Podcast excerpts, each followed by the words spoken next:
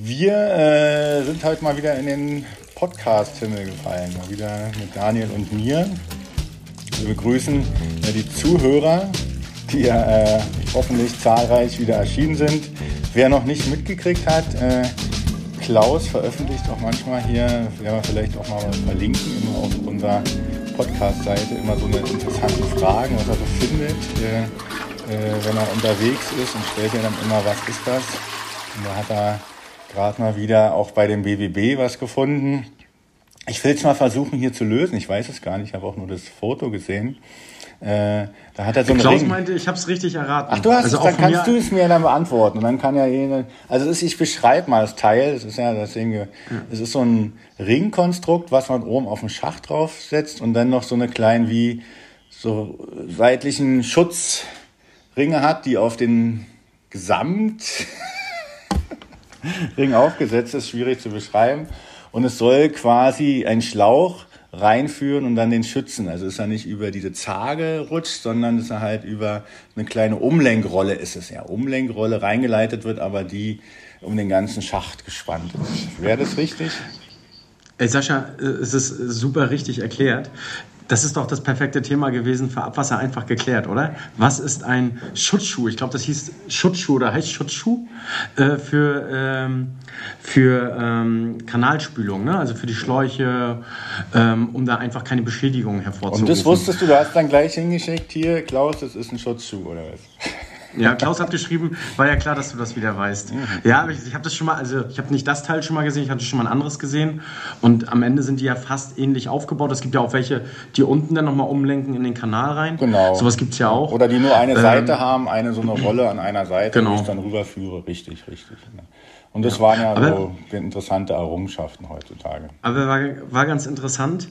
Ähm, jetzt sind wir aber wieder technisch eingestiegen, Sascha, und du hast dir aber gewünscht, ne, heute mal ne, emotional zu zeigen, ne, wer, was dich berührt hat. Gestern, vorgestern. Was hat dich gestern und vorgestern berührt? Mich berührt, ich bin ja hier wieder, bin ja jetzt schon im Herbst, also bei der Aufzeichnung hier im Herbst und in Berlin ist wieder Festival of Lights. Und dann läuft man ja durch die Stadt, vor allem immer vom Alexanderplatz bis zum Brandenburger Tor. Und dann sind so verschiedene Sachen so beleuchtet. Und sind auch, äh, gestern war sehr schönes Wetter noch, äh, sind wirklich auch tausende an Leuten unterwegs und gucken sich das dann immer alles an.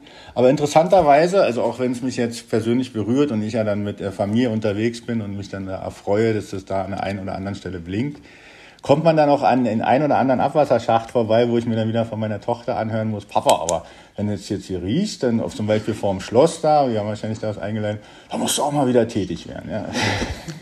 also ich werde ja immer noch ermahnt, auch so äh, von äh, Familienangehörigen auch mal was zu machen, wenn dann doch so mal ein Problem Ja, das- auftaucht. Das, immer, das berührt mich dann sehr, dass ich dann wohl schlecht gearbeitet habe. Das, das Thema kenne ich. Ne? Ähm, bei LinkedIn steht ja auch irgendwie Geruchsexperte. Aber es bedeutet nicht gleichzeitig, dass man alle Geruchsprobleme sofort lösen kann. Äh, also wir hatten übrigens gestern ähm, haben wir äh, die Aufzeichnung mit Herrn Oben ausgemacht, ne? also äh, Vorstand von der Emscher Genossenschaft Lippeverband.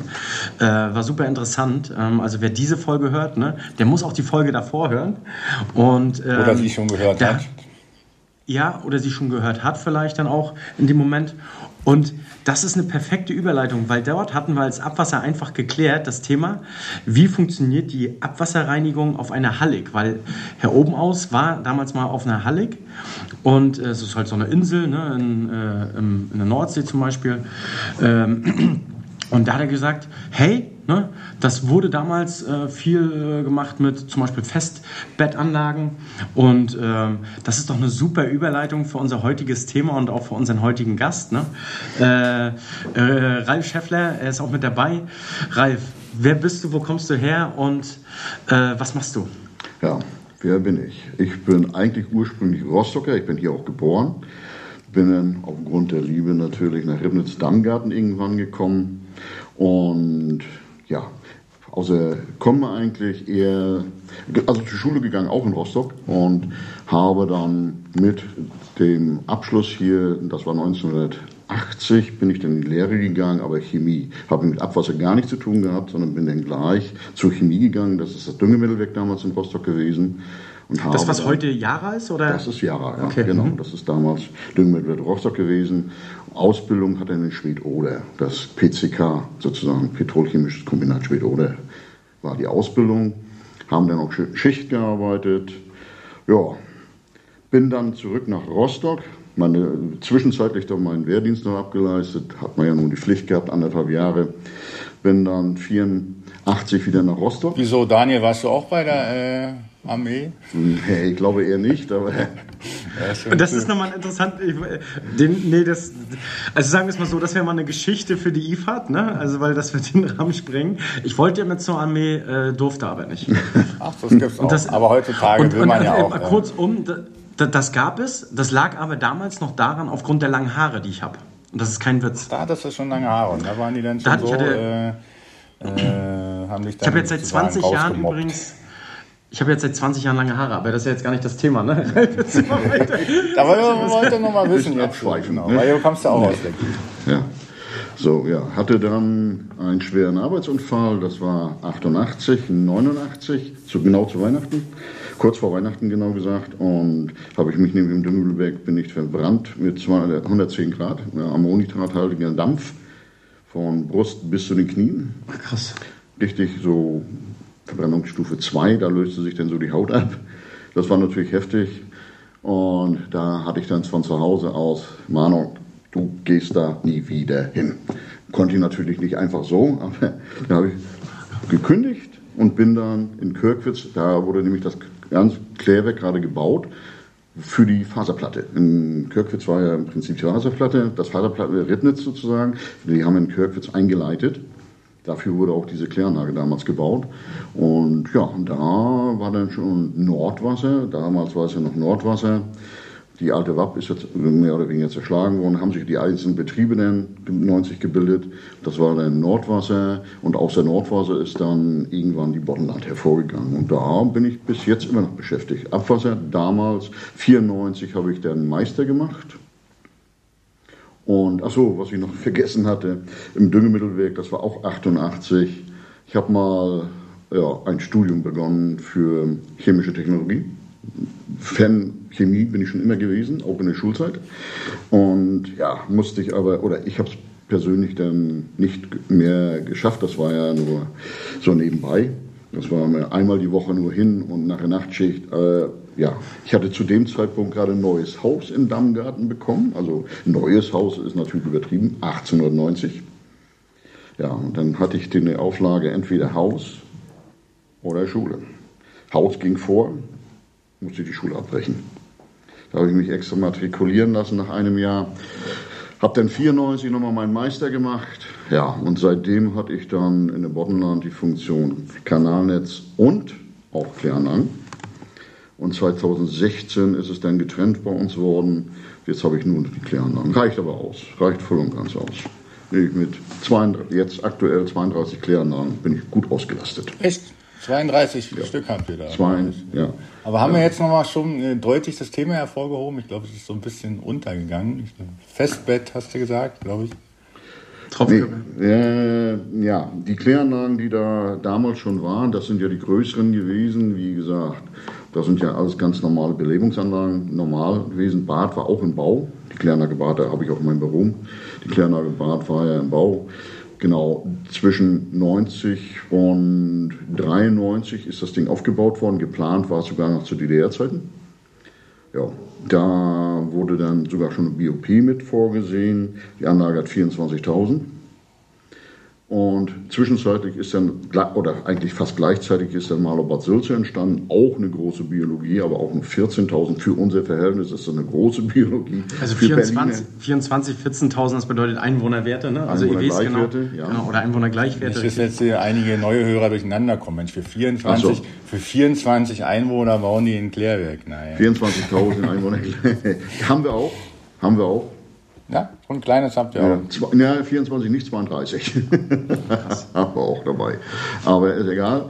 Und mittlerweile war es dann ja so, dass dann überall auf den kleineren Orten mit Überleitungen, ich sag mal, Brandenburg war ja viel mit Überleitungen, mit 20 Kilometern und so weiter, also hier waren so eine Sachen auch geplant, aber da wurde relativ schnell von Abstand genommen. Die kleinen Orte kriegten dann bekamen dann alle eigene Biologien. Damals noch nicht von mir beeinflusst, sondern die wurden dann meistens von den Gemeinden ausgesucht, diese Biologien. Und da, in der Zeit sind natürlich viele Festbettanlagen gebaut worden. Das heißt Scheibentauchkörper. Ich habe eigentlich alles, was man sich so vorstellen kann, was Abwasserbehandlung betrifft, dort gehabt. Mhm. Auch getauchtes Festfett war mit bei, dann und eben der Tropfkörper. Auf den habe ich, das war übrigens auch die erste kleine Anlage, die ich dann übernehmen musste. Mhm. Das war eine 80 EW Anlage, Tropfkörper von damals noch. Kann ich den Namen sagen der Firma?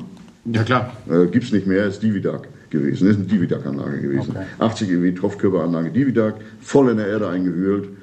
Hat wunderbar funktioniert, so gut wie gar nicht. So, jetzt okay, okay, das ist ja auch das heutige Thema, ne? also Tropfkörperanlage. Aber bevor wir da gleich weitermachen, ne? mich würde noch mal äh, was interessieren. Also du sagtest ja, okay, du bist ja ursprünglich Chemiker ja. und äh, musstest dann äh, notgedrungen oder äh, aufgrund von Unfall und von familiären Verhältnissen? Von familiär war das. Genau. Der Druck, ich sollte da aufhören, ist zu gefährlich so ungefähr. Mhm. Und dann bist du zum Abwasser gekommen oder zur Wasserwirtschaft, ne, ja. ne, wenn ich es mal so grob nenne. Wie bist du damals hingekommen? Ich habe das verstanden, okay, du bist jetzt äh, äh, in Kirkwitz dann erstmalig dann unterwegs gewesen, aber wie ist das dazu gekommen? Also wie wurdest du darauf aufmerksam? Ja, ganz einfach. Zu der Zeit war ja der Bau der Klärnage Kirkwitz gerade aktuell. War hier ein großes Thema dann in der Region. Ja, klar. Okay. Hm. Und dann bin ich hier in, in Bramo gewesen und die sagten, nee, hier bist du ganz falsch. In Ribnitz, Dammgarten ist eine Außenstelle. Also da ist die Bewerbung. Ja, dann bin ich dahin und ich wurde dann auch angenommen. Das für Kläranlage Kirchwitz haben sie noch Leute gesucht. Das war damals nur die einzige Kläranlage, die wir hatten. Und ja, und dann ein Schichtsystem und habe dann da auch begonnen mit Abwasser. Wollte man auch selber was Neues machen, weil Chemie, mittlerweile war das alles abgedroschen da, was, was, was ich da gemacht habe. Ich wäre ja aus dieser Kalkamon-Sache da auch nicht hinausgekommen. Ich hätte ja auch nicht schwenken können oder sowas. Mhm. Und ja, haben wir wieder was Interessantes Neues. Okay, und dann warst du auf der Kläranlage in Kirkwitz.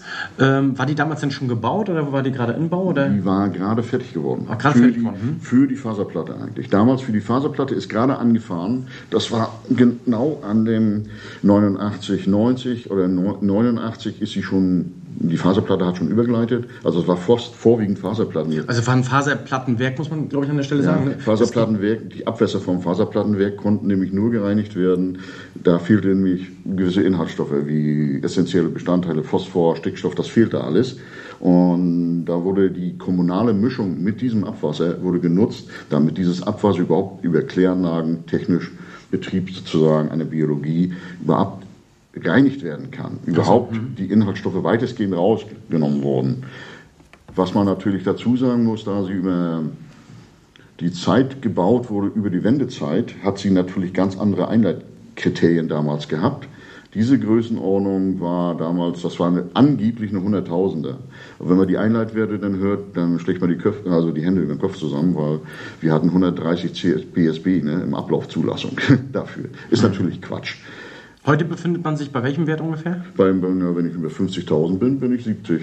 Okay. Hm. So, jetzt würde ich genau. gerne da nochmal so diesen Baustein, dieses Tropfkörpers so beschreiben. Ja. Also wir nehmen jetzt diesen Baustein und wollen jetzt den Hörer nochmal dazu kriegen, zu wissen, wir stellen uns jetzt mal so ein Klärwerk vor, vom Einlauf bis zum Ablauf und nehmen jetzt diesen Baustein des Tropfkörpers und an welcher Stelle baue ich den denn jetzt ein? Wo brauche ich das denn jetzt ganz genau, damit ich mich jetzt mal in diesen Abwasserprozess vorstellen kann, wo ich mich befinde? Weil wir ja nur über einen kleinen ich, Teil ja. sprechen. Da muss ich ein bisschen weiter ausholen, ganz einfach deswegen. Es gibt ja von der DWA wunderbare Arbeitsblätter, wo dann alles drin steht, wie man was bauen sollte, damit das dann auch funktioniert. Aber eben Verabsolutieren sollte man das dann auch nicht. Und das habe ich dann auch nicht gemacht, weil, wie gesagt, ich hatte klassische Tropfkörper, die jetzt nach diesem Arbeitsplatz 281 gebaut wurden. Und sie hatten regelmäßigen Abständen Probleme. Ja, war mir ein bisschen unklar, weil rein klärtechnisch Berechnung war alles okay. Hat aber eben nicht immer funktioniert. Es war trübes Abwasser da. Es ist nicht so gewesen, wenn ich das filtriert hatte, war das schon okay. Aber es ist Biomasse abgetrieben, was natürlich für einen Tropfkörper eigentlich unüblich ist. So, da habe ich mir über mehrere Jahre damit intensiv befasst. Und auch der Grund war eigentlich folgender. Da ich ja mittlerweile alle Klärtechniken irgendwo hatte, auch über Land, von 32 EW bis knapp 1000. Eine hatte ich auch mit, die war 1000, äh, 1900, aber die ist dann auch weggegangen. Das war auch eine Tropfkörperanlage übrigens. Und ja, und dann habe äh, hab ich dann überlegt, irgendwann wird es doch mal verschärfte Anforderungen auch für die kleinen Anlagen geben. Hat sich so entwickelt über die Jahre eben halt. Ne? Und ja, es, es, es wäre doch ein Unding, wenn ich alle kleinen Anlagen, bloß weil die aktuell ohne Nitrifikation genehmigt wurden und ohne Denitrifikation genehmigt wurden, das wäre doch ein Unding, wenn ich die jetzt alle abreißen muss, alles neu bauen muss. Das macht, macht für mich keinen Sinn. Also ich bin eher dafür, denn aus dem, was wir da haben, das Beste zu machen.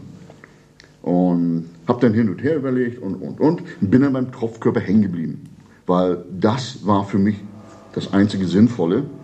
Nämlich ein Tropfkörper ist die Anlage von den Kleinen, die ich auch vernünftig steuern kann. Absehen bei den Kleinanlagen habe ich von vornherein Anlagen, die jetzt eine technische Belüftung haben. Weil bei den Kleinanlagen habe ich die Wassertiefe nicht. Das ist sehr ineffizient, wenn ich da Sauerstoff oder irgendwelche Gase nachliefern will. Genau, bevor wir jetzt das noch tiefer eintauchen, also versuche ich die Stelle, wo wir jetzt den Baustein setzen, mal zu identifizieren. Ja. Und es ist mehr oder weniger in der Biologie. Also ja. genau, also dass ich da genau. mit dieser die Vorklärung alle habe, dann versuche ich, wie ich eine effiziente Biologie machen will und dafür ist ein Verfahren das Tropfkörperverfahren und da setze ich rein und das, wie du sagtest, die geschichtlich gesehen funktioniert es eher schon bei kleineren Anlagen sehr gut und mhm. ist aber auch für großtechnische äh, Anlagen einsetzbar. Was bedeutet großtechnisch? Also gibt es so einen Richtwert, äh, den man so verfolgt, Nein. bis wann Tropfkörperanlagen? Mhm. Äh, okay. Es gibt in Industrieanlagen Tropfkörperanlagen, zum Beispiel Abdeckereien, wenn ich auch Chemie oder sowas, Abdeckereien sind aber so prädestiniert dafür, die haben Tropfkörper, so die ab 10 Meter, 20 Meter hoch, Turmtropfkörper. Da ist natürlich dann der Weg nach oben ziemlich lang, also auch die Druckstufe der Pumpe muss dementsprechend sein. Da, die arbeiten vorwiegend mit Tropfkörpern. Tropfkörper hatten einen riesen Vorteil. Er bringt, es gibt beim Tropfkörper kein Bleischlamm, was in der Biologie mal auftreten kann. Wir wollen jetzt aber nicht über Bleischlamm reden. Grundsätzlich hat Tropfkörper der Tropfkörperschlamm eine sehr gute Absetzeigenschaft. Deswegen hat mich das gewundert, dass ich Tropfkörper hatte, die das nicht immer hatten, sondern regelmäßig das nicht hatten. Ja, und woran lag das jetzt in dem Beispiel? Ja, da komme ich, noch komm, okay. Da komme ich noch zu. Okay, gut. So, da habe ich natürlich viele Experimente oder Hypothesen aufgestellt. Woran kann das dann liegen? Die ersten Anlagen, wie gesagt, hatte ich bei 94, war die erste Anlage, die ich bekommen hatte, einfach mal übergeben. Der hat eine Gemeinde gebaut und habe dann irgendwann bin ich zum Schluss gekommen, eigentlich der Tropfkörper so verkehrt ist er ja nicht, wenn er dann funktioniert. Weil ich muss ja nur das Substrat, was ich sozusagen reinigen möchte oder behandeln möchte, heben, sozusagen darauf irgendwie raufgeben und nichts anderes. Wenn ich da so ein, ich als Beispiel jetzt den Scheibentauchkörper sehe, da bewege ich ja sozusagen die Biomasse, die ich auf den Scheiben habe, die mache ich permanent bewegen. Habe ich beim Tropfkörper nicht. Da ist es eher so ein naturbelassener, wie so eine Fließstrecke im Gewässer, so nachgestellt. Genau, so, da, genau an der Stelle. Plus, genau. plus wertig. Ja. Hm, wir müssen das nochmal ganz einfach erklären. Also wir können ja jetzt nicht immer davon ausgehen, dass wir jetzt gleich äh, immer den Klärwerksleiter oder die ganzen Maschinisten hier haben, sondern durchaus auch mal mhm. überlegen, jetzt heißt es den Kropfkörper und wir wollen das irgendwie einsetzen, wie funktioniert das? Und dann kann man sich so vorstellen, ich habe da so ein ja. aus, eigentlich meiner Meinung nach sind das so eine kleinen Plastikkörper, die da übereinander geschichtet sind. Und dann läuft dann das Abwasser da durch. Und an diesen ganzen Körpern bildet sich eine Biologie und gleichzeitig äh, dadurch, dass das da ein bisschen mehr durchläuft, oder wie kriege ich das dann belüftet an der Stelle? Ist das dann einfach, weil es offen ist oder lasse lass ich Also der Luft generell hat einen Kamineffekt, weil es ein Zylinder ist. Einfach ein Zylinder, normalerweise effizient, so ab 6 Meter. Man kann ihn auch flacher bauen, dann muss man ihm natürlich einen größeren Radius geben, ist logisch. Ist aber von Vorstellung her ist ein Zylinder. Und was ich dazu sagen muss, ich fahre die Tropfkörper, meine neueren, ohne Vorklärung. Eine Vorklärung, eine Kläranlage holt ja ungefähr so 30 Prozent schon mal an Masse raus, an abbaufähigen Stoffen raus. Und ja, ich habe festgestellt, dass eine Tropfkörperanlage mit diesen Stoffen viel besser läuft, viel stabiler läuft. Dieser Tropfkörper als Zylinder gesehen hat oben einen sogenannten Drehspringer. Der kann, also technisch, da gibt es Varianten, also da träumt man von, was war alles so da gesehen, was ich da schon gesehen habe. Grundsätzlich habe ich dann festgestellt, wo ich mich dann mehr darum bemüht hatte, warum denn diese Probleme da auftreten, dass diese Verteilung entscheidend ist über den Tropfkörper, dass der Reaktor, das ist als Reaktor zu sehen, dieser Raum, der ist gefüllt.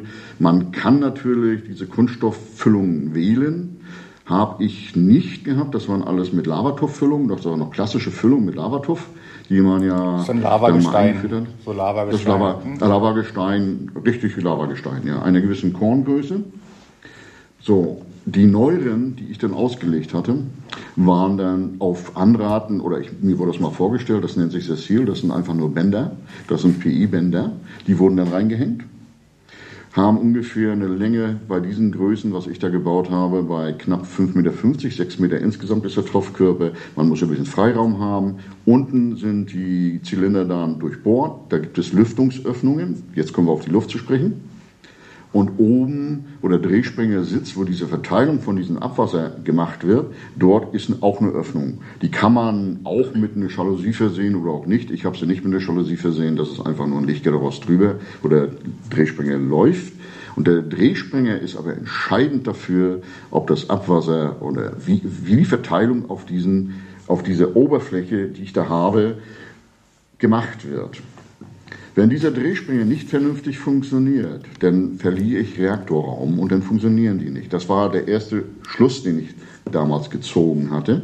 Das Wasser läuft dann von oben nach unten durch, laut Schwerkraft, hat dann so eine Art Sogeffekt und zieht im regelmäßigen, der Drehspringer hat ja, gibt es zweiarmig, den gibt es dreiarmig, den kann man auch vierarmig bauen und der Wasserschwall, der da runtergeht, der zieht sozusagen die Luft hinterher.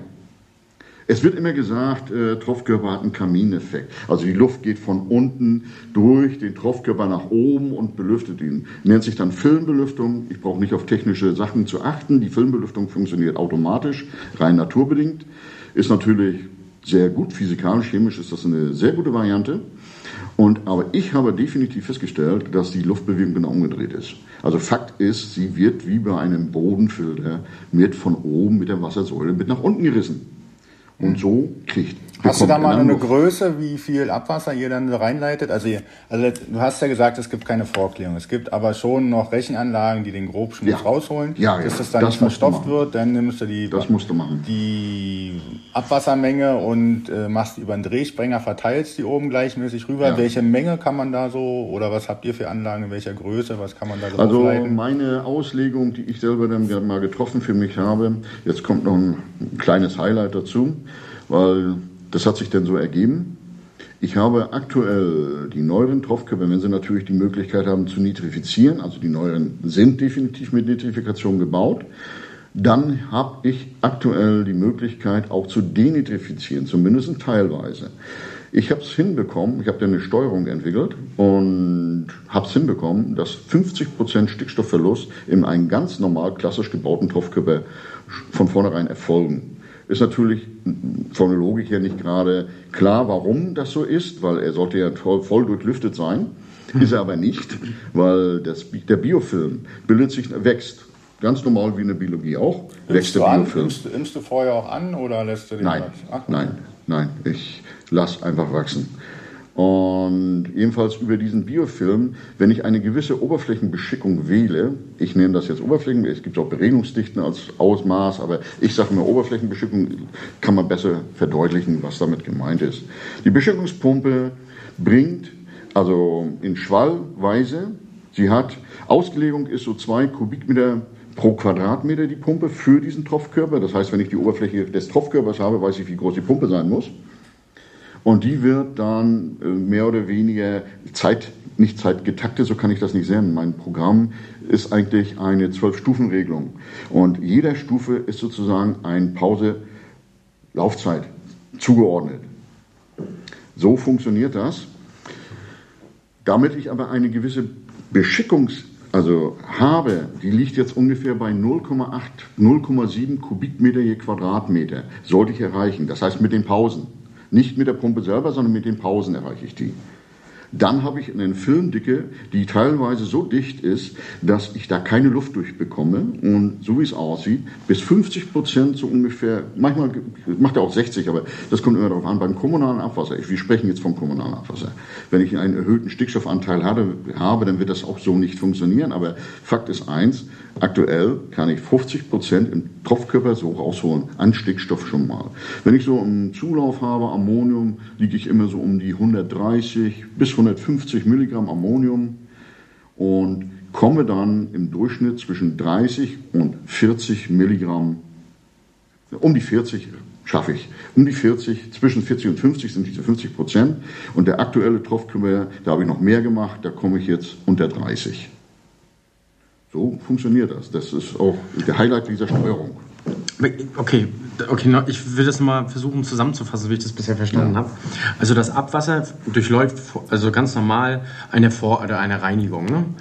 Ja. Äh, eine Vorreinigung mit dem Rechen und so weiter. Und danach kommt dann vielleicht noch ein, kommen wir gleich vielleicht nochmal zu, ein Ausgleichsbecken, Becken oder sowas. Ausgleichsbecken. Ein Ausgleichsbecken, ja. wo das Abwasser nochmal gesammelt wird, um dann möglichst homogen den Tropfkörper zu beschicken mit immer einem demselben Rücklaufverhältnis. Das ist entscheidend beim Tropfkörper. Ich brauche, ähm, ich kriege ja mit einem Durchlauf kriege das Abwasser, das ist einfach zu kurz der Weg. Ich hab, man muss immer überlegen, bei Also man hat eine Rezirkulation, also ja. das Wasser durchläuft mehrmals diesen Tropfkörper. Genau. Dann wird das Wasser aus diesem Ausgleichsbehälter genommen, hochgepumpt, weil das ja ein Zylinder ist. Ja. Und dann in diesem Zylinder läuft das Wasser von oben nach unten ab. Ja. Und davon wird ein Teil praktisch in die Nachklärung gegeben. Die wird es ja wahrscheinlich auch ja. noch geben. Ja, und ein Teil ne, rezirkuliert. Wird, wird wieder zurückgepumpt, ja. Okay. Und damit kann ich sozusagen den Fließweg sozusagen den Tropfkörper rein theoretisch kann ich den verlängern damit. Mhm. Das ist eigentlich so der Hintergrund. Mhm. Und fällt da jetzt auch Schlamm an? Rücklaufschlamm? Ja. Das wäre jetzt auch meine. Ja. Ja. Was ist jetzt mit dem Schlamm?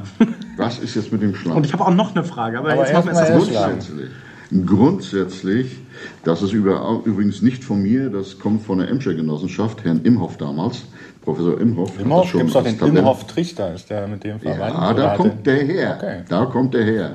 Und jedenfalls hat dieser schon damals in seinen Messreihen festgestellt, dass Festbettanlagen, bezieht sich nicht nur auf Tropfkörper, sondern auf Festbettanlagen, Tropfkörper sind aber auch aufgeführt, dass Festbettanlagen generell weniger Biomasse, also Überschussschlamm, sozusagen im Prinzip auch Klärschlamm nachher, produzieren wie Belebungsanlagen.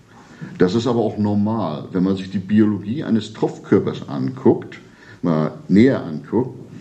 Die Artenvielfalt in einem Tropfkörper ist atemberaubend. Also was da alles an Insekten teilweise, sogar bis Insekten sind da drin, Würmer, und, und, und. Alles Destruenten, Destruenten, das ist sozusagen tote Materiefresser sozusagen, die bauen, bauen zusätzlich diesen Schlamm ab und haben auch noch eine belüftende Wirkung, indem sie eigentlich Tunnel da reinbohren, sodass der Schlamm noch belüftet wird.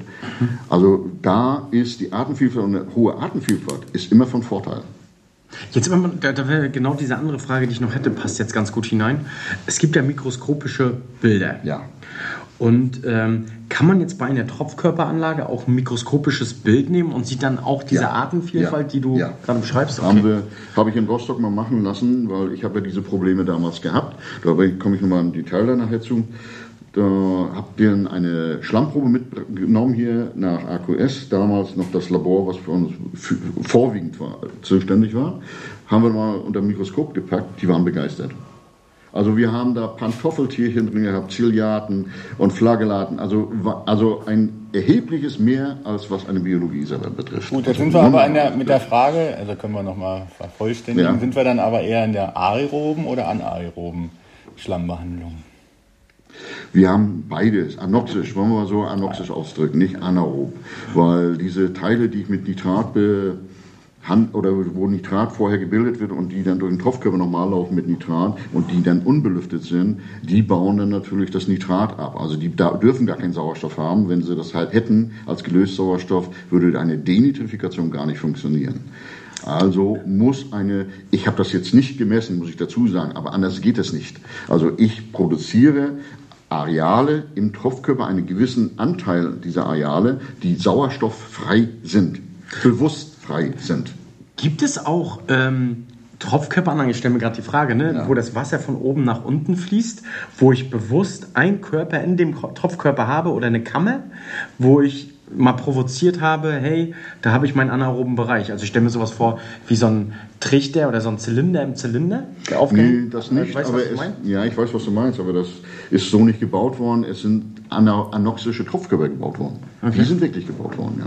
Also im Prinzip, wenn ich nitrathaltiges Wasser habe, wurde ein Teilstrom des Substrates, was, also des Abwassers sozusagen genommen und über mit dem nitrathaltigen durch einen schon durchgelaufen, also aus der Nachklärung sozusagen nur das Wasser genommen, was nitrathaltig ist, gemischt und über einen anoxischen, also richtig dichten Zylinder Tropfkörper gefahren.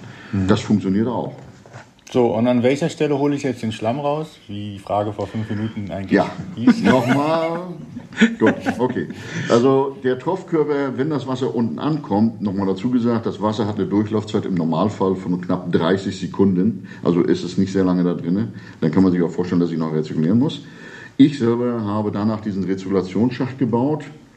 Von diesem Rezirkulationsschacht, wo dann das Wasser nochmal rübergepumpt wird, läuft es dann in die Nachklärung. Die Nachklärung ist ganz normale Emscher Becken haben wir nicht mehr. Wir haben eins noch beigehabt, ja, aber das ist nicht mehr, sondern wir haben jetzt einfach Dortmundbrunnen. Überall Dortmundbrunnen gebaut, die klassische Nachklärung, die man sich so vorstellen kann, mit ihren Vor- und Nachteilen.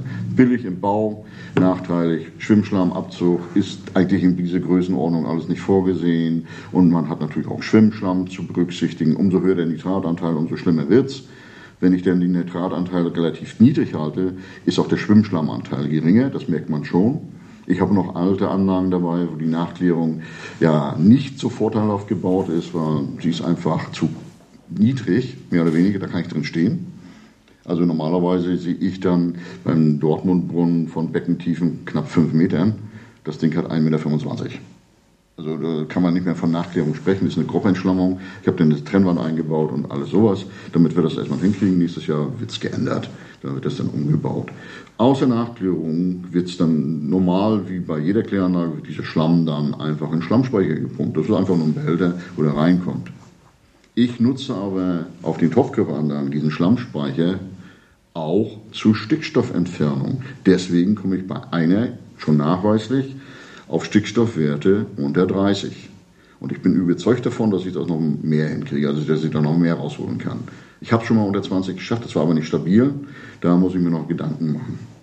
So sieht es aktuell aus. Und der Tropfkörper, wie gesagt, nochmal auf diese Probleme zurückzukommen. Fakt ist eins, diese Probleme sind aufgetreten immer früher zum Sommer. Und auch im Sommer gab es dann auch nochmal ein Problem. Früher zum Sommer konnte ich mir relativ schnell ausmalen, woran das lag. Das ist nämlich, der Tropfkörper hat ja keine großen Turbulenzen. Wenn das da runterrieselt, im Wasser, das Wasser ist kalt im Winter, er reichert sehr viel CO2 an. CO2 wird nicht groß ausgestrippt und dann irgendwann liegen, liegen dann, versuchen dann die Nitrifikanten loszulegen. Und der wurde sauer wenn er sauer wird. Das heißt, ich darf jetzt nicht in großen Arealen denken, also ich pH-Elektrode rein und dann wird er sauer. Nein, das ist nur in mikroskopisch Größenordnung im Schlamm selber wird er sauer und die Matrix wird dann zerstört. Ich habe einen hohen CO2-Anteil und ich produziere durch die Nitrifikanten noch Protonen zusätzlich, Säure sozusagen. Und ja, und dementsprechend löst sich der komplette Schlamm ab und wenn der massiv runterfällt, dann ist der nicht mehr stabil. Dann habe ich auf einmal eine Überlast in, die, in der Nachklärung drinne und ein Teil treibt dann über. Und zum anderen habe ich mir festgestellt, wenn das Rezirkulationsverhältnis nicht stimmt, dann haue ich mir in die Nachklärung auch Rohabwasser mit rein, zumindest teilweise. Mhm. Das Re Rezirkulationsverhältnis habe ich jetzt beeinflusst, indem ich einfach, damit es stabil bleibt, das ist nämlich meine Stufenschaltung, und dass ich jeder Stufe auch der, die gleichzeitig die Rezirkulation zuordne. Und dann bleibt für jede Stufe die Rezirkulation konstant, aber der Puffer, und jetzt ist der, der Clou eigentlich daran, der Puffer, so wie er klassisch ausgelegt wird, ist es so, dass ich Q-Zehntel fahre. Also Q-Zehntel heißt nichts anderes wie ein, äh, ich staue das Wasser zehn Stunden zurück und verteile das über zehn Stunden sozusagen auf den Tropfkörper. Brauche ich nicht, weil wenn ich das nämlich mache, habe ich natürlich über die Pumpen einen Überstau, der teilweise bis 2,50 Meter ist oder teilweise größer, kommt auf den Puffer drauf an, wie er gebaut wurde. Bei den Kreiselpumpen, die haben eine Kernlinie. Und was ist passiert? Aufgrund, wenn ich denn puffere und die Pumpen werden höher überstaut, bringe ich automatisch mehr Abwasser über den Tropfkörper, aber die Rezirkulation bleibt immer vom Wasserstand gleich. Mhm. Und da ist auch eine Kreiselpumpe drin. So, du hast jetzt wieder ein paar Fragen bei mir aufge gebracht, ja. sozusagen. Du hast, von, du hast von Stufen gesprochen und hast gesagt, ja. du musst eigentlich zehn Stunden zurückstauen und dann rüberführen. Also. Das war klassisch. Ich nehme jetzt das Abwasser, fülle es in eine Kammer rein, dann ist die voll.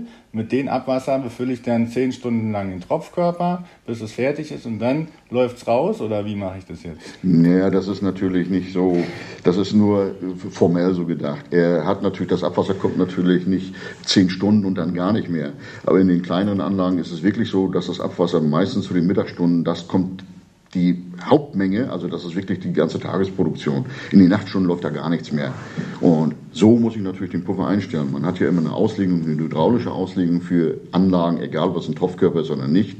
Und ich muss natürlich die Anlage so einstellen, dass sie an diesem Punkt dann vernünftig läuft.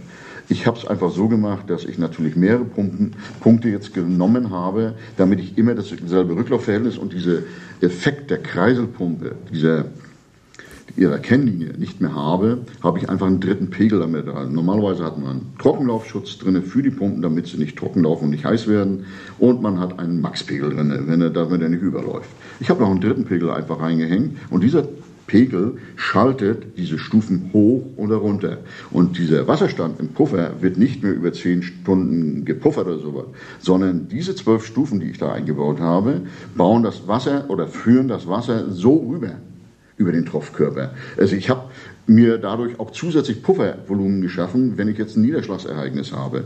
Manche, viele Anlagen, gerade die kleinen, haben das Problem mit dem Niederschlagwasser. Dadurch habe ich einen größeren Puffer und das Abwasser wird direkt, so wie es kommt, auch verarbeitet und funktioniert perfekt. Okay, dann das ist ja auch nicht so belastet. Aber noch, mal noch eine Frage. Das habe ich noch nicht komplett verstanden. Ne? Mhm. Also ich habe einen Puffer, wo... Das ist ein Behälter einfach. Das ist ein Behälter, ne? Ja. Und da steht jetzt immer Abwasser drin, aber immer eine kontinuierliche Menge, oder? Mm, äh, nee, die, die Menge, ich, normalerweise ist es so, ich habe dann eingestellt die Beschickungspumpe auf, ich spreche ein Kubikmeter pro Stunde, mhm. bringt sie darüber. Bei diesem Tropfkörper bringt sie ein Kubikmeter pro Stunde rüber.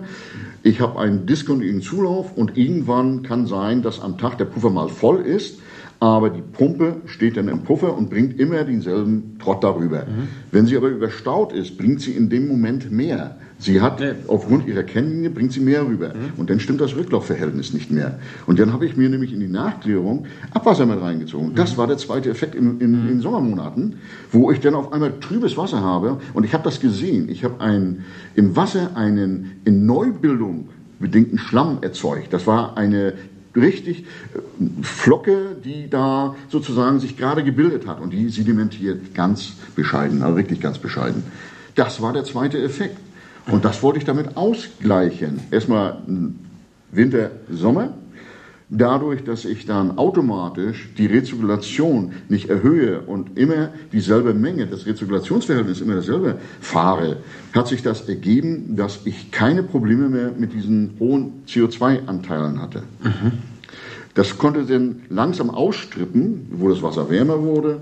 Und die Nitrifikation hat dann auch nicht einfach, weil der Tropfkörper, wenn er zu wenig kriegt, nitrifiziert er natürlich schneller, als wenn er mehr kriegt. Also wenn er immer dasselbe hat, fängt er ganz normal an zu nitrifizieren, CO2 wird ausgestrippt und dieser Effekt war weg. Puffer nur noch in einem Bereich von maximal 0,5. Also bei gewissen Puffern habe ich dann mal einen Meter, weil die waren schon klein gebaut. Aber ich will die Pumpen, die Beschickungspumpen nicht weit überstauen. Diesen Effekt Kreiselpumpe, ja, Kennlinie, den wollte ich ausschließen. Und das hat auch funktioniert. Und seit ich diesen Effekt nicht mehr fahre, also habe, funktionieren die tadellos so nach Vorschrift sozusagen. Ich habe nicht mehr diese Effekte, dass da trübes Wasser hinten rausläuft. Wenn die Nachklärung nicht funktioniert, hat man das mehr, aber das sollte ja nun nicht der Fall sein. Im Normalfall jedenfalls nicht. Also es bedeutet, der Schlüssel zum Erfolg bei so einer Tropfkörperanlage äh, ist nicht nur die Biologie, Nee. sondern ist auch explizit die Hydraulik. Ja, die Verfahrenstechnik generell. Wenn ich da oben die Verteilung nicht vernünftig habe, mit Sprühsternen, sind wir noch gar nicht näher drauf eingegangen und alles sowas habe, die ersten Tropfkörper, die ich da Warum hatte. ist das wichtig? Die Frage habe ich mir vorhin schon gestellt. Jetzt weichen wir zwar wieder, jetzt gehen wir wieder ein bisschen anders hin. Ähm, oder die Frage noch einmal ein bisschen zurück. Ich habe noch mal eine Frage zwischendurch und ja. zwar, wie lang muss denn jetzt ungefähr die Aufenthalts- oder Kontaktzeit sein von einem Abwassertropfen? Mhm ähm, in diesem Tropfkörper? Gibt also, es da so eine. Ja, gibt es Richtwerte. Im Normalfall wird angegeben nach diesen Arbeitsblättern, dass ich eine Rücklaufgröße habe, auf den Zulauf bezogen immer, von 0,5, Faktor 0,5. Also ich muss das Wasser 1,5 Mal überfahren sozusagen. Mhm. Äh, hat sich nicht bewährt, hat sich nicht fun funktioniert auch nicht, weil diese Annahmen beruhen nämlich auf Fest oder auf Abwässer, die einen BSB von 400 haben. Haben wir nicht. Wir liegen auch im CSB nicht bei 700, wir liegen bei 1500. Wenn das Abwasser ist dicker geworden. Ne? Das Abwasser ist dicker geworden, weniger Verbrauch bedingt natürlich, weil die Inhaltsstoffe, die Fracht bleibt ja dieselbe, mhm. aber ich habe mehr Wasser oder weniger Wasser. Und im südlichen, wenn ich so, es gibt ein Nord-Süd-Gefälle. Im Süden immer noch hohe Wassermengenverbrauch, im Norden eher nicht. Also wir liegen so bei Verbräuchen um die 70 Liter. Sascha, wo liegt ihr in Berlin? Ach so, pro Kopf? Äh, um die ja. 100, aber 120, so wird man pauschal. Ja, das, das ist immer meine Auslegung, die ich dann wähle, weil ich ja noch Fremdwasser drauf habe oder Niederschlagswasser drauf habe. Aber wir sind schon bei 80 so ungefähr. 80, 70 haben ja, wir teilweise im Wir müssen jetzt aber auch alle verteilen. Wir sind ja eine große Stadt, da kommt ja alles ja, dazu. Genau, da kann man jetzt genau. nicht sagen, der eine, der jetzt vorbildlich ist. Das ist vielleicht äh, merkbar in Einfamilienhaussiedlungen oder so, dass das dann, wenn da keine Industrie angeschlossen ist, dass das dann merklich weniger ist. Aber mhm. wir haben teilweise auch hohe Fremdwasseranteile und deswegen ist das schon problematisch, ja. genau. Mhm. Aber nochmal auf das Thema zu kommen, Verweilzeit. Dieser Faktor 0,5 ist dementsprechend nicht gegeben. Ich muss ihn höher wählen. Und ich liege jetzt bei ungefähr, wir liegen so als Durchschnitt, sage ich mal so 1200, 1300 CSB im Zulauf. Das ist dann die Hauptfraktion, die da ankommt. Und dann muss man einen Rezirkulationsfaktor von ungefähr 4 fahren. Mhm. Okay. Also viermal durch diesen. Wieder. Nicht drei, sondern viermal. Genau. Ja. Das ist da schon Und mal dann passt das wieder. eine Größe. Aber jetzt habe ich nochmal eine entscheidende Frage. Das funktioniert auch bei Frost? Bis jetzt noch nie Probleme gehabt weil es milde Winter in Deutschland gibt. Aber wenn es oben versprüht wir wird, schon minus 20 Grad. Wir okay. hatten schon minus 20 Grad. Das war 2018 im Frühjahr. Da hatten wir minus 20 Grad und das eine Woche lang. Also da haben wir die, die Zylinder sind ja reine, sind ja zwar Betonzylinder, aber die sind isoliert. Eine 80er Dämmung ist ringsrum.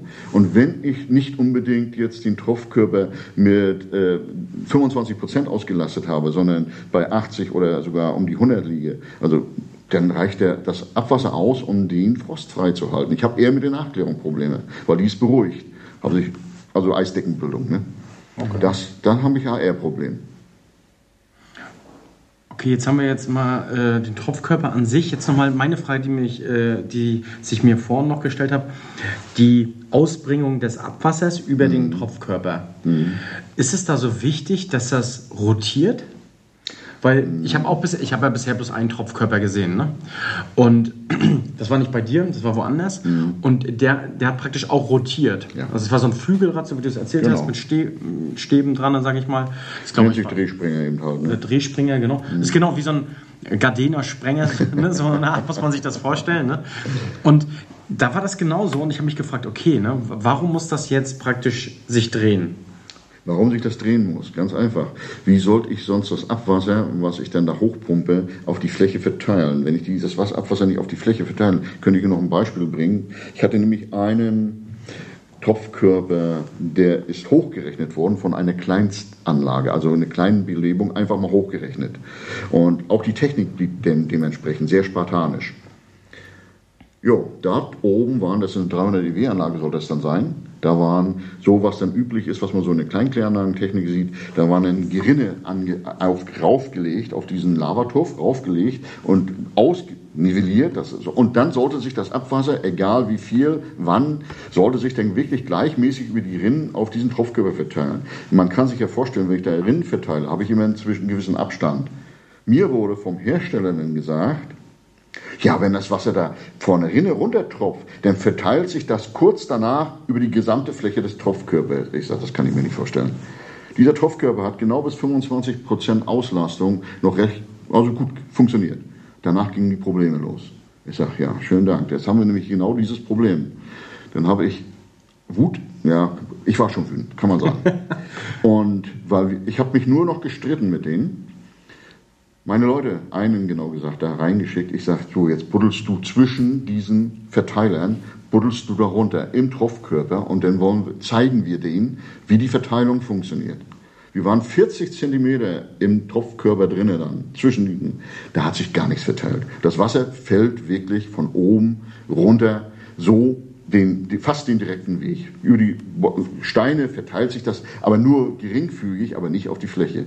Und wenn ich die Fläche nicht benetze, dann ist das alles Oberfläche, die ich für die Biologie nicht zur Verfügung habe. Und daneben, das verschlammt. Ich habe dann, ich, also die besten Rotwürmer konnten wir rausziehen. Das war, also da konnte man angeln gehen, ja. Das hätten wir hingekriegt, ja. Das war da so der Effekt dabei. Also wenn ich die Abwasseroberfläche nicht richtig oder die Tropfkörperoberfläche nicht vernünftig benetze, dann funktioniert er eher schlecht. Und muss ich so einen Tropfkörper dann irgendwann mal das Innenleben austauschen? Wie lange ja, ist dann die, die Frage Standzeit? So? Ist nicht neu. Ich hatte mal Besuch aus, was äh, muss ich jetzt lügen, jedenfalls sehr weit weg. Und da wurde mir dann auch die Frage gestellt, die haben auch mit Tropfkörpern an der Uni dort gearbeitet, ist ein Professor gewesen, mit Professor Trenkner hatte mich mal besucht wenn ich, ich muss jetzt aber lügen, ich glaube Ecuador oder so. Und da kamen wir dann auch auf dieses Thema und da fragte er mich genau diese Frage. Und da musste ich ihm sagen, äh, wie, wie soll ich das jetzt verstehen? Wann soll ich das da ausbauen? Ja, ja, wieso? Das muss man doch ausbauen. Das machen wir einmal im Jahr. Ich sage, wie bitte? Einmal im Jahr bauen Sie, Sie Ihren Tropfkörper komplett, alles raus und neu rein? Ja. So geht sonst nicht. Ja, nee, kann ich nicht verstehen, sage ich. Was für, was für ein Abwasser haben Sie denn? Was für, wie hoch ist die CSB? Ja, so 1500 und wir fahren ein Rücklaufverhältnis von 0,5. Da sind wir wieder beim Rücklaufverhältnis. Und ich sage, wieso fahren Sie denn 0,5? Ja, das steht doch in dem Arbeitsblatt so drin von der DWA.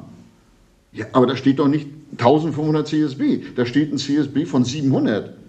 Und Sie haben 1500 dann müssen Sie mindestens um den Faktor 4 fahren, mindestens, damit das, und dann brauchen Sie den auch, in, solange wie das Ding steht und nicht mechanisch zerstört wird oder biologisch angegriffene Materialien verarbeitet wurden, brauchen Sie den in seinem Leben nicht mehr auf, ausbauen oder sonst was. Und wenn er vernünftig beschickt wird, dann haben Sie einen regelmäßigen Austrag der Biomasse, er verschlammt auch nicht. Übrigens, ein Beispiel kenne ich auch, das war irgendwo in Lübeck, glaube ich, da kam eine Firma auf mich zu, die sitzt nämlich gegenüber von mir da im Büro, wo ich da meine, auf der Kläranlage sitze. Das ist ein Metall, ein Anlagenbauer.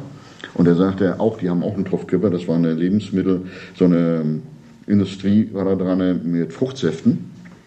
Und da ist der Tropfkörper, die hatten bei diesen getauchten Festbetten, gibt es doch, die sehen aus wie Bierkästen, so eine Kunststoff aus, aus PE geformten, die dann da drinnen eingebaut werden als Aufwuchsfläche. Ja, das sind so, ja, so, so ähnlich sehen die aus, ne? Ja, so ja, genau. Kohlen, ja. Und die hatten die für die Tropfkörperfüllung verwendet. Und das Ding war genau ein Jahr alt und ist auf die Hälfte vom Volumen geschrumpft. Alles, was da eingebaut war, war platt. Ich sage, ja, und was haben die da, was war da drauf zu sehen? Ja, das mussten wir alles rausholen. Wieso ist das passiert? Ich sage, ich gehe mal davon aus, es ist eine Fruchtsaftindustrie, da wird sich dann zwei Aerotylos oben ausgebildet, war doch grau bestimmt, ne? Ja, der war, also das war, also die Dinge hat man nicht mehr gesehen. Das war eine graue Schicht. Ich sage, ja, der besteht fast nur aus Wasser. Das Ding ist sauschwer und ist natürlich, haben diese Kunststoffteile haben das nicht gehalten. Die sind in sich, die untersten sind in sich sozusagen, als wenn die in eine Presse war weil, sind die einfach zusammengefaltet worden. Bloß weil sie das Rücklaufverhältnis nicht eingehalten haben. Also wir können mal schnell hier zu, äh, festhalten, dass Ralf mal für alle, die sich bisher gefragt haben, warum ihre Tropfkörper nicht richtig funktionieren, das aus der Praxis mal super erklärt hat und alle jetzt ihr Rücklaufverhältnis vielleicht mal prüfen, wenn sie sagen, oh, da ist, äh, und die Steuerung, oder in der Zukunft, dass man das anpassen muss und die Steuerung anpassen muss. Also das ist ja hier aus der Praxis wieder äh, eine Problemlösung. Also das ist ja wirklich genau das, was wir hier auch immer so besprechen wollen. Also das ist schon mal gut. Und jetzt nochmal eine Größenordnung. Du hattest irgendwann mal gesagt, ihr habt 32 Klärwerke. Wie ja. viele sind denn davon mit Tropfkörpern ausgestattet? Also aktuell gebaut sind, wenn ich das Moment äh, überschlagen, ganz grob, hm,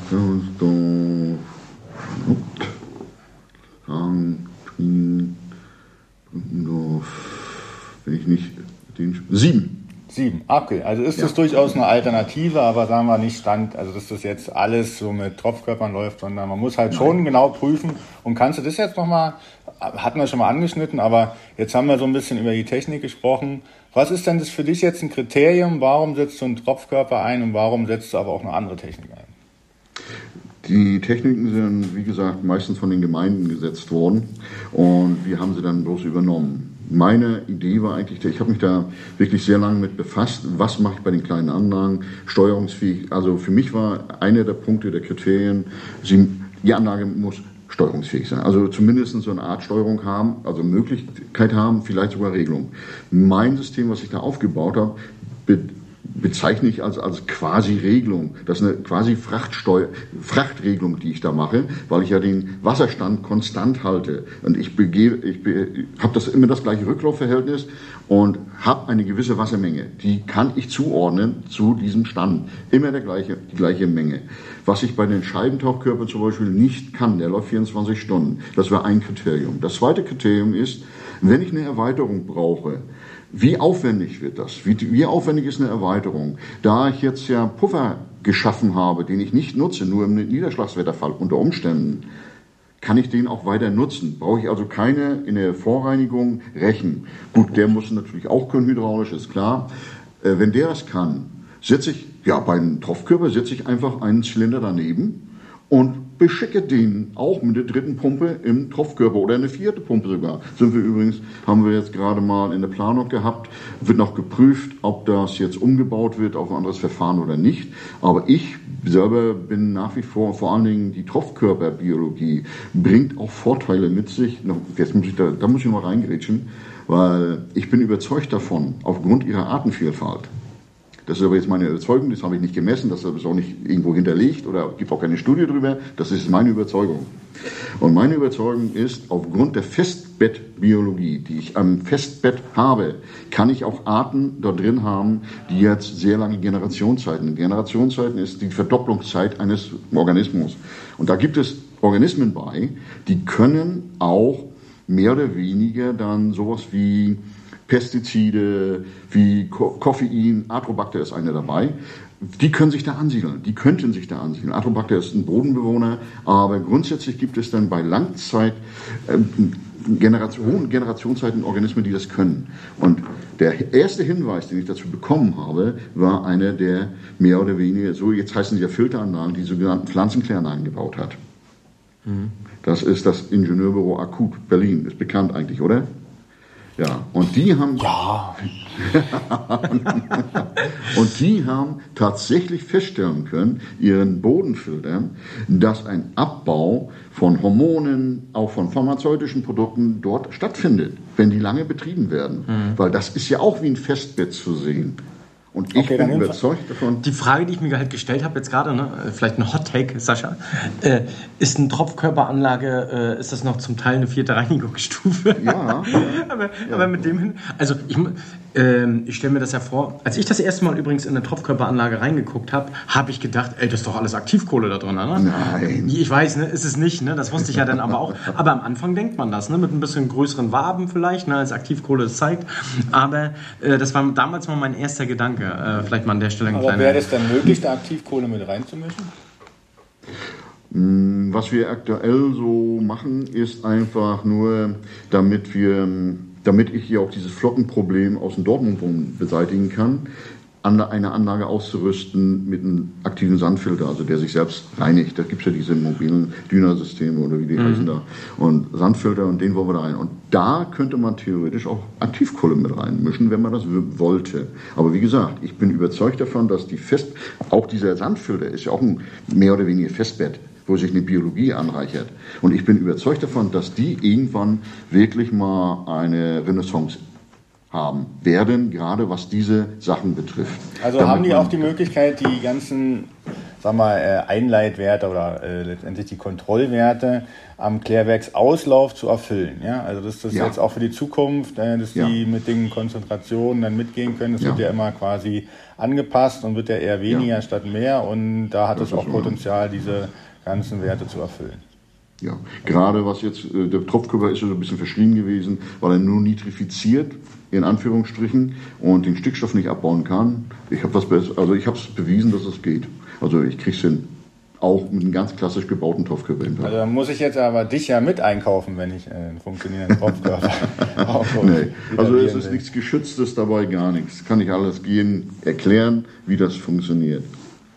Du bist ja auch, ähm, ähm, vielleicht mal an der Stelle, wenn man Tropfkörper-Thema würde ich jetzt einmal schließen wollen. Hast du noch irgendwas, oder hast du noch irgendwas, was man sagt, ey, diese Fragen kommen häufig, die wir jetzt nicht gestellt haben, wo Bedenken bei sind? Ja, Bedenken ist meistens das, ja, beim Tropfkörper ist Bedenken, ja, wieso, da kriege ich den Stickstoff nicht beeinflusst. Das ist wirklich der Hauptgedanke, der sofort kommt, Tropfkörper, nee, kann nicht funktionieren, weil kriegen den Stickstoff nicht beeinflusst. Kann ich ja nun das Gegenteil beweisen. Fakt ist aber eins, ich also Da haben wir heute gelernt, also aus meiner, meiner Sicht heraus ist, achtet auf die Rezirkulation. Ja, das ist mitentscheidend. Eine zu hohe Rezirkulation bedingt automatisch höhere Stickstoffwerte im Ablauf. Eine weil, zu hohe Re Rezirkulation. Ja, weil ich dann ja das den verlängere, dann habe ich auch eine größere Belüftung. Um das, die Wassermenge, die ich darauf gebe, ist entscheidend dafür, ob ich dann anoxische Zonen erzielen kann oder nicht. Okay. Und umso höher ich dann rezirkuliere, umso mehr Luft kriege ich da auch rein. Ist ganz normal. Mhm. Und das kriege ich aber mit meiner Regelung da ganz gut in den Griff. Also wie gesagt, um die 50, 40, zwischen 50 und 50 Milligramm, das funktioniert. So, das sind dann im Prinzip die 50 Prozent, die ich da raushole schon. Dann nur mit dem Tropfkörper. Mhm. Den Rest machen wir mit dem Schlammspeicher. Okay, welche Vorwände oder welche Bedenken kommen sonst noch?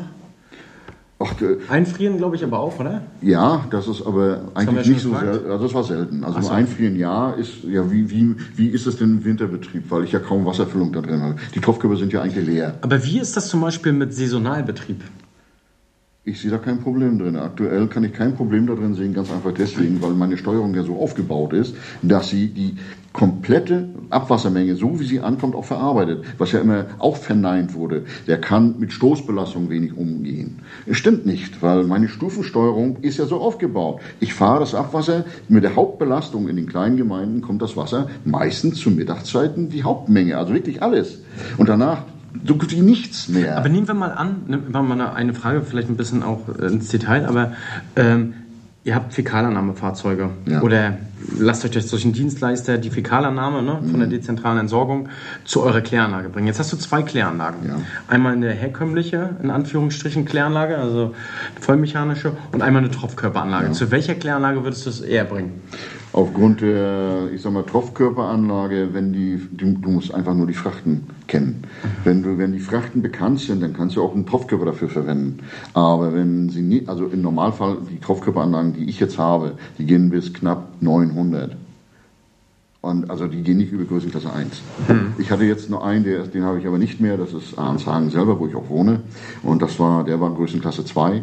Aber diese Tropfkörper, da braucht man nicht mehr über eine Fäkalannahme nachdenken. Mhm. Da, die, also da kann ich auch bei einer kleinen Anlage, egal wie sie aussieht, nicht über Fäkalannahme nachdenken. Was war bisher die größte Tropfkörperanlage, die du gesehen hast? Die ich gesehen habe, da kommt auch dieses Ziel, was ich gesagt habe, dieses Einbau, dieses Bänder, diese PI-Bänder her. Das war, wenn ich das noch richtig erinnere, oh, das ist schon so lange her jetzt, das war 2001 war das. Da bin ich dahin, das, deswegen, da kam ich auf diese Bänder, da wurde, mich, da wurde mir das ja vorgeführt. Und das war Freital oder so. Jedenfalls war das sehr weit im Süden. Und das war eine Industrieanlage, eine AB-Anlage, mhm. die Altpapier aufbereitet haben. Also die Suppe, die da ankam, das war rotbraun, also richtig heftig. Und die Tropfkörper, die sie da hatten, waren drei große Tropfkörper, die waren 10 Meter hoch und haben Durchmesser von knapp 50 Meter gehabt. Ein riesen Drehspringer oben drin. und die haben eine Einstiegsluke gehabt, da konnte man durchlaufen. Also wirklich, richtig eine Einstiegsluke, da konnte man durchlaufen. Die Bänder, die waren bewachsen, die hat man nicht unten erkannt. Das sah aus, als wenn ich durch den Wald laufe. Bäume, das Was waren ist nochmal ein Band? Äh, muss man nochmal kurz klären. Dieses Sessil, das ist das Aufwuchsmaterial, was ich da verwende. Es gibt ja auch, wie gesagt, Lavatuff als Aber warum Aufwuchsmaterial. Warum das Band? Äh, oder habe ich das ja, ganz einfach deswegen, weil ich habe dann mit weniger Probleme mit Schüttungen sind wie äh, Filter. Wenn ich da irgendwo faseriges Material reinkriege, wenn der Rechen nicht gut funktioniert oder irgendein anderes faseriges Material reinkriege, dann belegen die sich oben und sind dicht. Habe ich gerade bei einem Lavatuff machen müssen dieses Jahr. Dies, nach, ja gut, ist auch schon 15 Jahre in Betrieb. Nach 15 Jahren war er so stark belegt, dass ich das Zeug nicht mehr rausgekriegt habe. Also Rechengut, das durch die Vorklärung durchgeht und bei den Kleinanlagen kriege ich auch die Hydraulik nicht vernünftig hin. Also ich habe immer Rechengut drin und das ist schlecht. Wenn ich aber die Bänder drin habe, da die ja nur reingehängt sind, das ist es egal, weil dieses Material läuft da einfach mit durch und kommt dann auch in der Nachklärung an wenn ich da was reinkriegen sollte. Und das Band ist dafür da, dass ich es wieder rauskriege denn, oder? Das, das nee, nee, nee, nee, nee, nee. Das Material wird ja mit eingetragen, wie mit dem Abwasser auch, und hat die Möglichkeit, einfach mit nach unten zu rutschen, weil die Bänder hängen ja oben eingehängt auf so eine Art Bohlen. Das kann man aus Edelstahl machen, wir haben aus Eiche jetzt drin, und das sind, da hängen die dran. Die sind drei Zentimeter breit und werden auf beiden Seiten werden oben über die Bohle gehängt und in eine gewissen Schichtdicke reingehängt. Und wenn das Material da reinkommt, fällt das nicht sofort runter. Aber das wird bewachsen. Dann ist das so wie, äh, auch wie ein Aufwuchskörper. Und irgendwann ist das so schwer, dass das Ding nach unten mit durchrutscht und dann läuft es aus dem Tropfkörper ganz normal wieder raus. Was bei einer Schüttung nicht geht. Das ist eigentlich der Hintergrund. Deswegen habe ich doch gar keine Bedenken. Und die Tropfkörper, die mit den Bändern, fahre ich ohne Vorklärung. Ich kann natürlich die Vorklärung der anderen einfach nicht wegbauen. Sie sind doch mal da. Da hänge ich dann irgendwann ein neues Band rein, wenn es zu wenig ist. Nee, brauche ich nicht. Warum? Brauche ich nicht. Nee. Die Bänder sind stabil, das PE. Die sind auch nochmal mit so einer Art Faden mit eingenäht sozusagen ist da, damit sie überhaupt die Tragfähigkeit haben. Wenn ich da so viel Wasser dran habe, Wasser ist schwer und da kommt schon ein bisschen Gewicht dran. So ist das nicht. Da kann man sich gut anhängen. Sieben Tonnen bringt so ein Ding. Okay, also das ist ja doch ein ordentliches Gewicht, genau. Dann ja. wissen wir ja endlich, was du mit Band meinst. Das ist ja doch äh, mhm. eher schon äh, von so einer Panzerkette. Aber das, das ist sehr filigran. Diese Seelen, die da eingeflochten sind, das ist Polyestergarn. Das ist nur damit, dass dann auch nicht reißt. Poly, na, Polyethylen ist ja nur so weich, dass wenn das, die ersten wurden da übrigens mit gebaut ohne Seele. Und da sind die Bänder natürlich regelmäßig dann abgerissen. Ne? Aufgrund des Gewichtes irgendwann sind die, hat sich das gedehnt und sind durchgerissen. Das tun sie jetzt nicht mehr. Welche Beden kommen noch welche Bedenken? Ansonsten hatten wir, glaube ich, alle aus meiner Sicht. Ich hätte jetzt nicht noch irgendwelche Themen, ähm, wie jetzt eine Tropfkörperanlage irgendwie behindern könnten. Sascha, fällt dir noch was ein? Die Kosten. Noch die Kosten. Die Kosten. Die Kosten einer Tropfkörperanlage, wenn ich die jetzt als spezifische Kosten rechne, werden sie Jetzt kommen wir auf eine klassische Belebung. Wenn ich, ich spreche mal jetzt vom SBR-Reaktor. Also ich werde mit den Kosten eines Tropfkörpers in ähnliche Regionen wie einen SBR-Reaktor landen. Das wird so sein, weil der Baukörper ist einfach größer. Ich brauche, weil ich ja nur eine begrenzte Fläche habe für Biomasse, muss ich den ja größer wählen, als wenn ich jetzt irgendwo ein Be Becken habe, wo ich ein Volumen drin habe. Ich habe auch bei den Belebungsanlagen ja generell höhere Verweilzeiten. Ich muss ja mindestens acht Stunden da drin haben. Topfkörper eben nur die Rezirkulation. Aber ich werde höher kommen mit den Kosten. Aber die Betriebskosten sind niedriger. Wenn ich den vernünftig baue, komme ich definitiv auf niedrige Betriebskosten, als wenn ich eine klassische Belebung habe. Weil ich diese Gaseintrag, diese Gasnachlösung, Sauerstoffnachlösung, die Membran, die Hightech-Membran, diese ganze Steuerung, das brauche ich da alles nicht. Ich kann das mit relativ äh, primitiven Mitteln, kann ich das gewährleisten, dass da eine Regelung erfolgt nehme ich mit einem Pegel. Und ob ich da nur eine Radarsonne für nehme, die ja auch schon sehr teuer ist, da kann ich, ich habe die ersten nur einen Pegel gebaut. Der kostet ein Avalonai mehr oder weniger. Also, und das funktioniert. Und ich kriege das mit sehr primitiven Mitteln, kriege ich die gleichen Sachen hin, die auch eine Belebung mit viel Hightech hinbekommen. Wenn ich eine Sonde kaufe, habe ich gerade gemacht, Sauerstoffsonde, wenn ich das ganze Gerät müsste gerade getauscht werden, da liege ich fast bei 3000 Euro. Einfach mal so für eine kleine Anlage. Hast du bei dir zu Hause äh, eine äh, vollbiologische Kleinkläranlage oder hast du eine zentrale Abwasserentsorgung? Nee, bei mir musste ich auch eine haben, ja. Aber ich bin, wir sind mit Oder hast du denn zu Hause eine Tropfkörperanlage? Da ist damals auch ein SB eingebaut worden. okay, gut. Wollte ich bloß mal klären. Würde mich mal interessieren, ob das was auch für einen Privaten wäre, ne? Ähm, ich glaube eher nicht, weil wenn ich so einen Tropfkörper und das, die ganze Mimik, äh, Drehsprenge auf dieses Format runterbreche, da, deswegen sind die Tropfkörper ja eingebrochen damals mit ihrem Verkauf. Es gab ja diese Anlagen, so ist es ja nicht. Es gab es im Privaten? Ja. Ah, okay. Die gab es, die gab es. Und da wurde dann, um da mithalten zu können, wenn ich da einfach einen Bottich im Behälter und Belüftung rein und dann lass Bullerband, dann ist das billiger, als wenn ich da Lavatopfen drin habe. Ich muss eine Verteilung hinkriegen. Und das wurde dann abgebrochen. Also im Prinzip wurde die gesamte Technik dann abgespeckt mit diesen Verteilerinnen. Mhm. Dann wurde da diese Sprühsterne verwendet. Auch so eine, ich habe sogar eine, die 94 übernommen hat, da ist so ein Teller eingebaut worden, der dann sich dreht und das Wasser verteilt. Das sieht dann aus wie so ein, wie, wirklich wie so ein Gartensprenger. Menge. Und man sieht auf und Oberfläche, wie ungleichmäßig das verteilt ist. Es gibt dann Areale, die so gut wie gar nichts bekommen und Areale, die richtig dick bewachsen sind. Also mit meistens grau mit Sparatulus. Und da sieht man, dass der Reaktor nicht gut funktionieren kann. Und das ist für ein Kleinformat, wenn ich das dann alles dann mache mit Drehspringer und alles, das ist einfach zu aufwendig. Also mhm. da glaube ich, ist das nicht so geeignet. Wir haben jetzt übrigens schon wieder eine Stunde rum. Ich würde gerne noch mal ein Thema anschneiden. Und zwar hat das nichts mehr mit Tropfkörpern zu tun. Das, du bist ja auch Nachbarschaftslehrer, richtig? Nee, nee Lehrer nicht, das wollte ich äh, nicht. Oder Obmann? Obmann bin ich. Ja. Obmann. Ähm, kannst du mal darauf eingehen? Also welche Nachbarschaft, äh, für welche Nachbarschaft bist du zuständig? Und äh, wie läuft das als Obmann so ab? Für die 52, ähm, jetzt hier in diesem Raum, sind die, wir waren ja mal eins mit Grevesmühlen, dann ist das nochmal geteilt worden, weil einfach die Wege zu weit waren. Dann sind wir die 52 geblieben, oder 53 ist dann Grevesmühlen, wir sind die 52 und die Nachbarschaftstage, ja, wie laufen die ab? Die Kläranlagen, die da sich daran beteiligen, die werden vorher informiert, ob wir Nachbarschaftstag machen wollen. Meistens auf diesem Tag wird dann festgelegt, was wir zum nächsten Thema machen. Wir versuchen zwei im Jahr zu machen. Und dann wird jede Kläranlage mal begangen sozusagen. Wir fahren dann jetzt aktuell im November machen wir bei uns, bei mir ein in, auf, in Kläranlage Bad. Und ich habe ja eine neue Lehrerin jetzt bekommen. Wer ist das? Svetlana Schösel. Schötzel. Schötzel. Ja. Ach, das, ist eine neue, das ist ja. eine Lehrerin? Ja. Ah, krass. Seit kurzem. Mm, dann war auch zur Vorstellung natürlich. Und ich habe es tatsächlich hinbekommen. An der Stelle grüßen wir Svetlana. Falls genau, äh, Shoutout raus an Svetlana, falls du das hörst. Die war auch schon sehr häufig bei uns zu Gast. Aha. Ne, also über vierte Reinigungsstufe ist sie ja Expertin. Ja, dich kennt sie, das weiß ich. Das hat sie mir schon gesagt, ja. Ah, okay. Bin ich ja beruhigt, dass sie mich gerade so noch kennt. okay. Ah, okay, das wusste ich ja. nicht. Ja.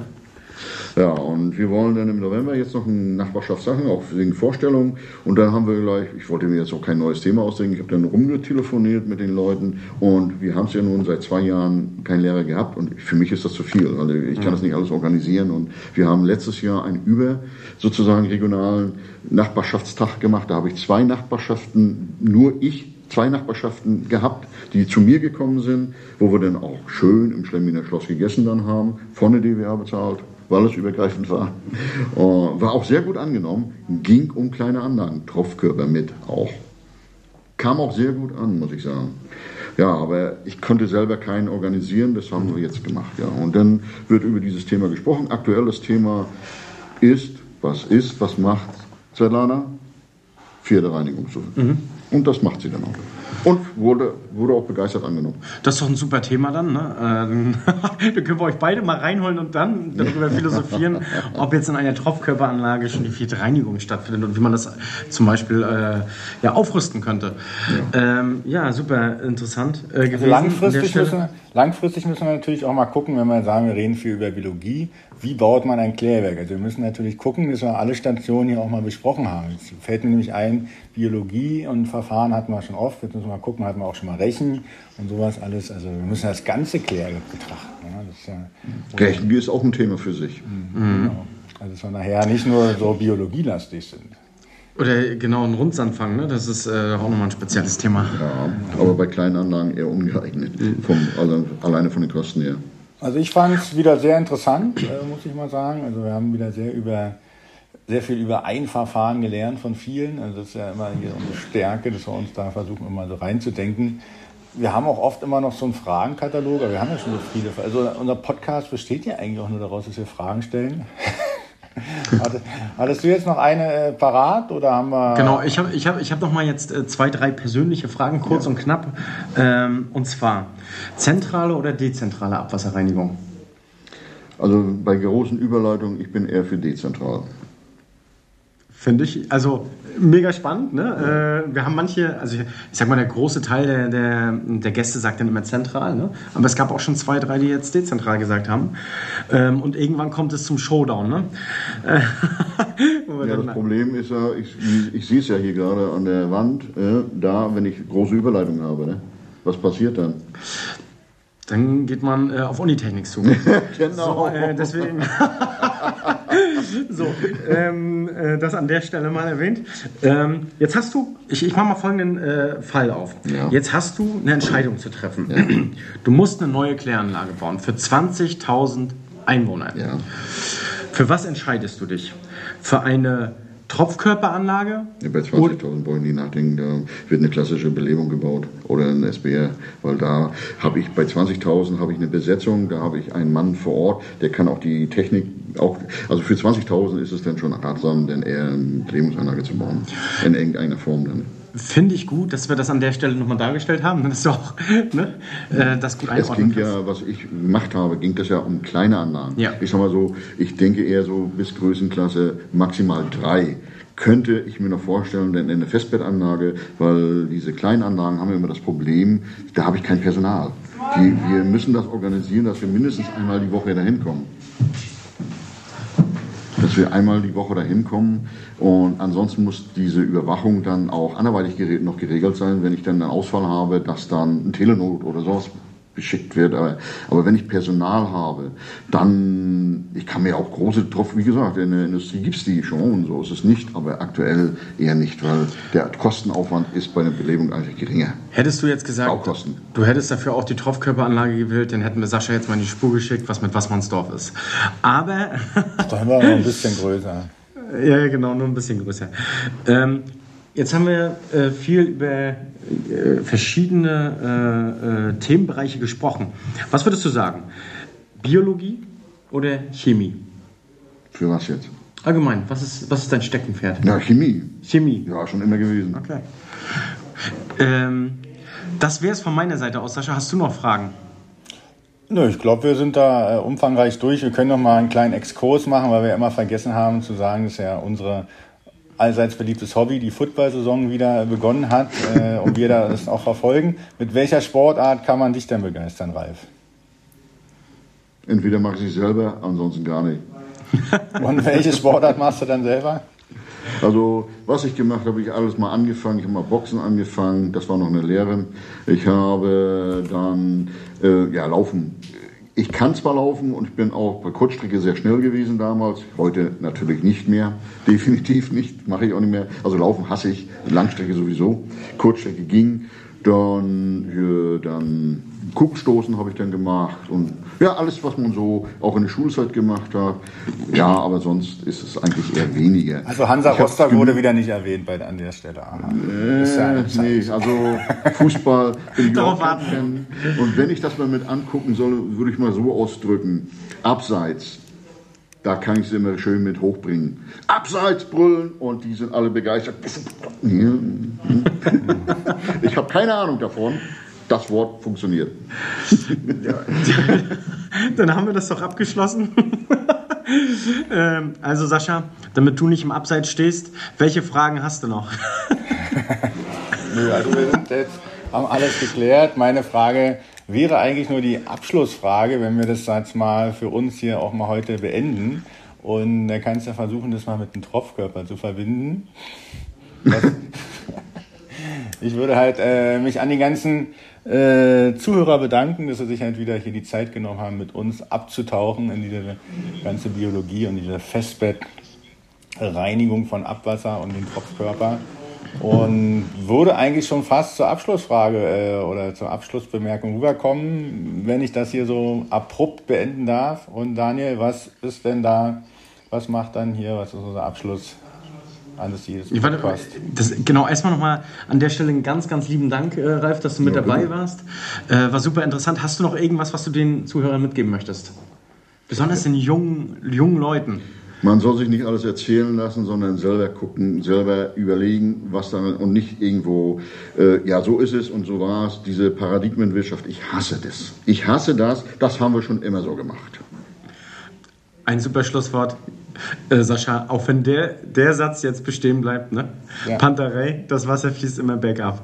Oder tropft auf den Tropfkörper runter. Und, ja. Genau. Ciao. Ciao.